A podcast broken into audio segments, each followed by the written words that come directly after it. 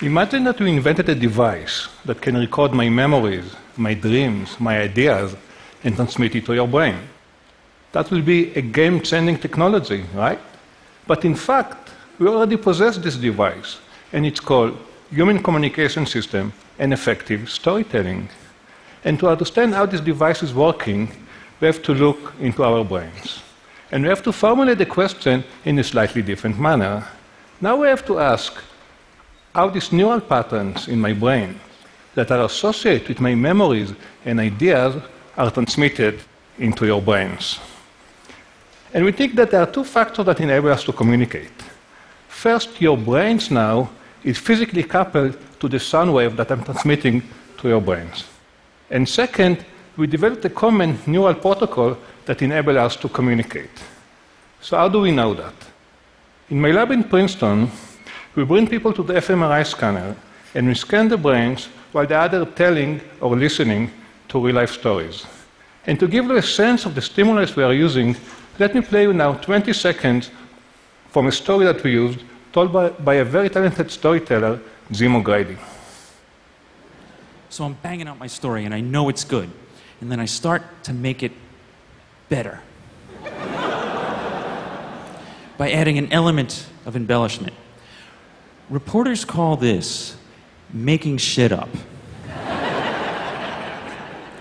and they recommend against crossing that line. But I had just seen the line crossed between a high powered dean and assault with a pastry, and I kind of liked it. Okay, so now let's look into your brain and see what's happening when you listen to these kind of stories. And let's start simple. Let's start with one listener and one brain area, the auditory cortex that processes the sounds coming from the ear. And as you can see, in this particular brain area, the responses are going up and down as the story unfolding. And now we can take these responses and compare it to the responses in other listeners in the same brain area. And we can ask how similar are the responses across all listeners. So over you can see five listeners. And we start to scan their brains before the story is starting, when they simply lie in the dark and waiting for the story to begin. And as you can see, the brain area is going up and down in each one of them, but the responses are very different and not in sync. However, immediately as the story is starting, something amazing is happening. So I'm banging out my story and I know it's good. And then I start to make it Suddenly, you can see that the responses in all of the subjects going look to the story, and now they are going up and down in a very similar way across all listeners. And in fact, this is exactly what's happening now in your brains when you listen to, the, to, to my sound speaking. And we call this effect neural entrainment. And to explain to you what is neural entrainment, let me first explain what is physical entrainment. So over here you can see five metronomes. And think of these five metronomes as five brains. And similar to the listeners, before the story starts, these metronomes are going to click, but they're going to click out of phase.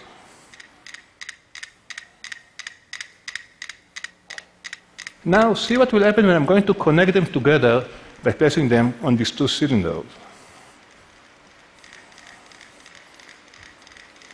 Now, these two cylinders start to rotate.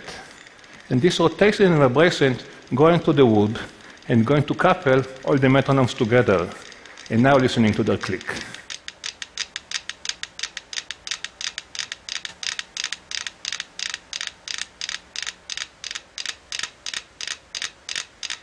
And this is what we call physical entrainment.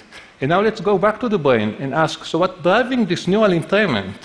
Is it simply the sounds that the speaker is producing, or maybe it's the words, or maybe it's the meaning that the speaker is trying to convey? So, to test it, we did the following experiments. First, we took the story and played it backward. And that preserved many of the visual auditory features, but removed the meaning. And it sounds something like that.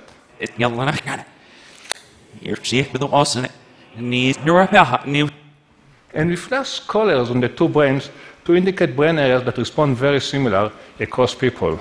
And as you can see, this incoming sound induces entrainment or alignment in all your brains in auditory cortices that process the sounds, but it didn't spread deeper into the brain. Now we can take these sounds and build words out of it. So if we take Jim O'Grady and scramble the words, we'll get a list of words. An animal, assorted fact, and right on Pie Man, essentially my story. And you can see that these words start to induce alignment in early language areas, but not more than that. And now we can take the word and start to build sentences out of it. And they recommend against crossing that line. It says, Dear Jim, good story, nice details. Didn't she only know about him through me? And now you can see that the responses in all the language areas that process the incoming language become aligned or similar across all listeners. However, only when you use the full, engaging, coherent story, the responses spread deeper into the brain, into higher order areas, which include the frontal cortex and the parietal cortex, and make all of them respond very similarly. And we believe that these responses in higher order areas are induced or, or become similar across listeners because of the meaning conveyed by the speaker, and not by words or sound. And if we are right, there is a strong prediction over here. If I will tell you the exact same ideas using two very, very different set of words, your brain responses will still be similar. And to test it, we did the following experiment in my lab. We took the English story and translated it to Russians. And now you have two different sounds and linguistic systems that convey the exact same meaning. And we play the English story to the English listeners and the Russian story to the Russian listeners, and now we can compare the responses across the groups. And when we did that, we didn't see responses that are similar in auditory cortices in language areas because the language and sound were very different. However, you can see that the responses in other areas were still were similar across these two groups. And we believe that this is because they understood the story in a very similar way as we confirmed using a test after the story ended. And we think that this alignment is necessary for communication. For example, as you can tell, I'm not a native English speaker and I grew up in another language. And the same might be for many of you in the audience. And still, we can communicate. How come? And we think that we can communicate because we have this shared common code that represents meaning. So, so far, I only talked about happening in the listener's brain, in your brain, when you're listening to talks. But what's happening in the speaker's brain, in my brain, when I'm speaking to you?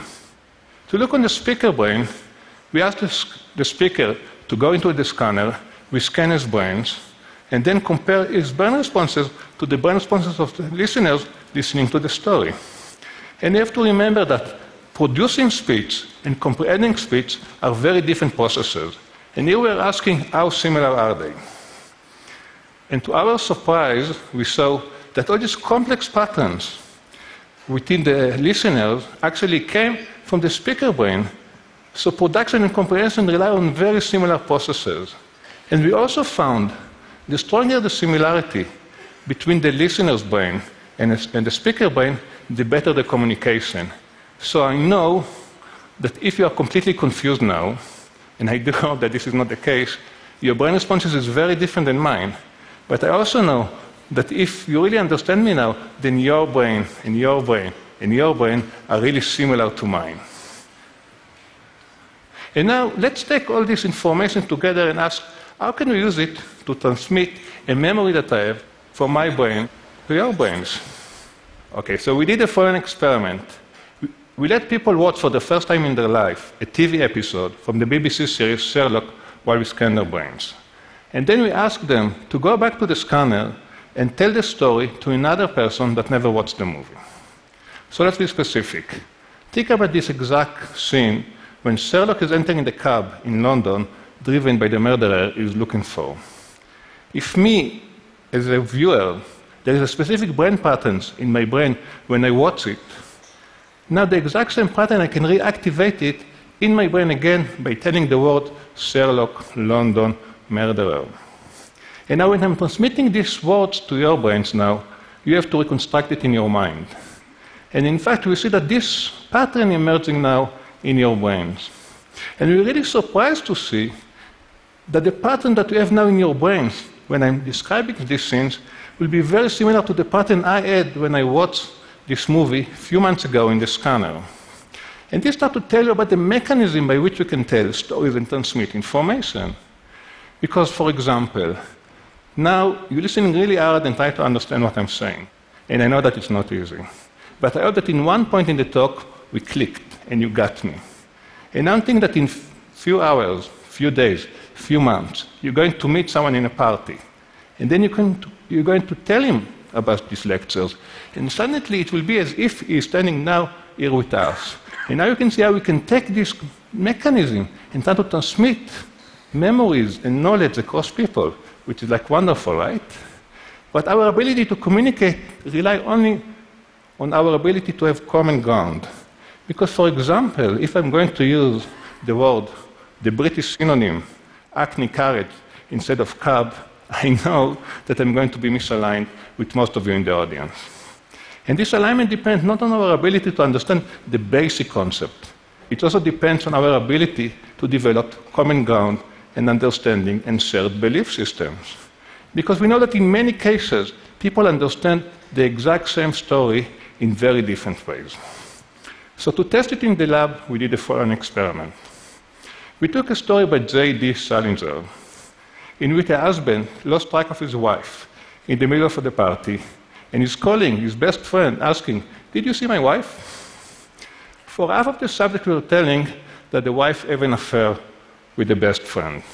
For the other half, we were telling that the wife is loyal and the husband is very jealous. This one sentence before the story started was enough to make the brain responses of all the people that believe that the wife have an affair to be very similar in these other areas and different than the other group. And if one sentence is enough to make your brain similar to people that think like you and very different than people that think differently than you, think how this effect is going to be amplified in real life when we are listening to the exact same news item after being exposed for days after days after days to different media channels like Fox News or New York Times that give us very different perspectives on reality. So let me summarize. If everything worked as planned tonight, I use my ability to vocalize sounds to be coupled to your brains.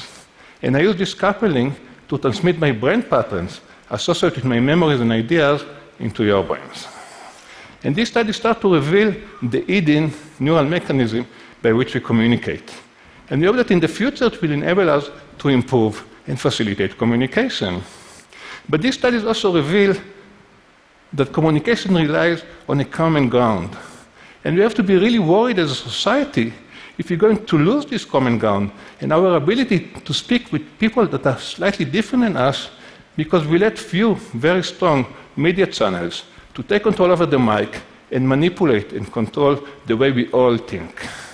And I'm not sure how to fix it because I'm only a scientist. But maybe one way to do it is to go back to the more natural way of communication, which is a dialogue, in which it's not only me speaking to you now, but we have a more natural way of talking in which I'm speaking and I'm listening, and together we're trying to come with shared common ground and new ideas. Because after all, the people we are coupled to define who we are. And our desire to be coupled to another brain is something very basic that's starting at a very, at a very early age. So let me finish with example with my own private life that I think is a good example how coupling to other people really going to define who we are. This is my son Jonathan at a very early age. And see how he developed a vocal game together with my wife, only from the desire and pure joy of being coupled to another human being.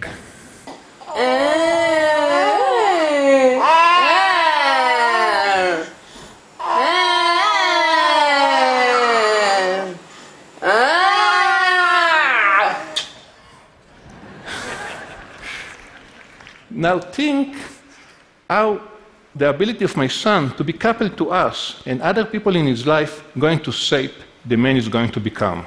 And think how you change on a daily basis from, from the interaction and coupling to other people in your life. So keep being coupled to other people, keep spreading your ideas, because the sum of all of us together, coupled, is greater than our parts. Thank you.